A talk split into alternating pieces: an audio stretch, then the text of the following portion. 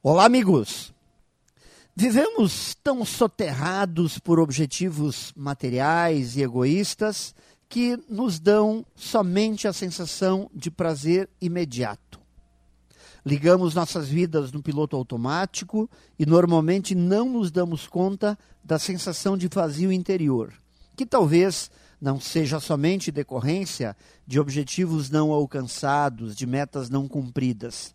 Talvez seja falta de paz de espírito falta de silêncio, de meditação, de olhar para dentro e perceber o que realmente tem valor.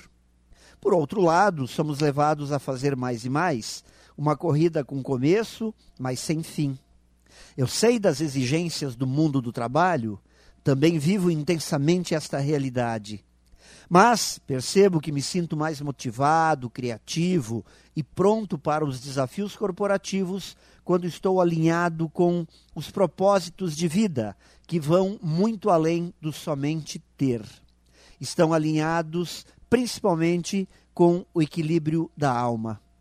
E essa palavra alma vem do latim anima, como também o ânimo, a vontade, vem do latim anima. Portanto, sem alma não temos ânimo, ficamos sem vontade.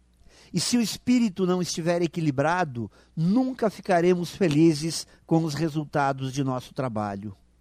A vida nos cobra equilíbrio, e se não trabalharmos nossa mente, nossa alma, estaremos desperdiçando nossa vida.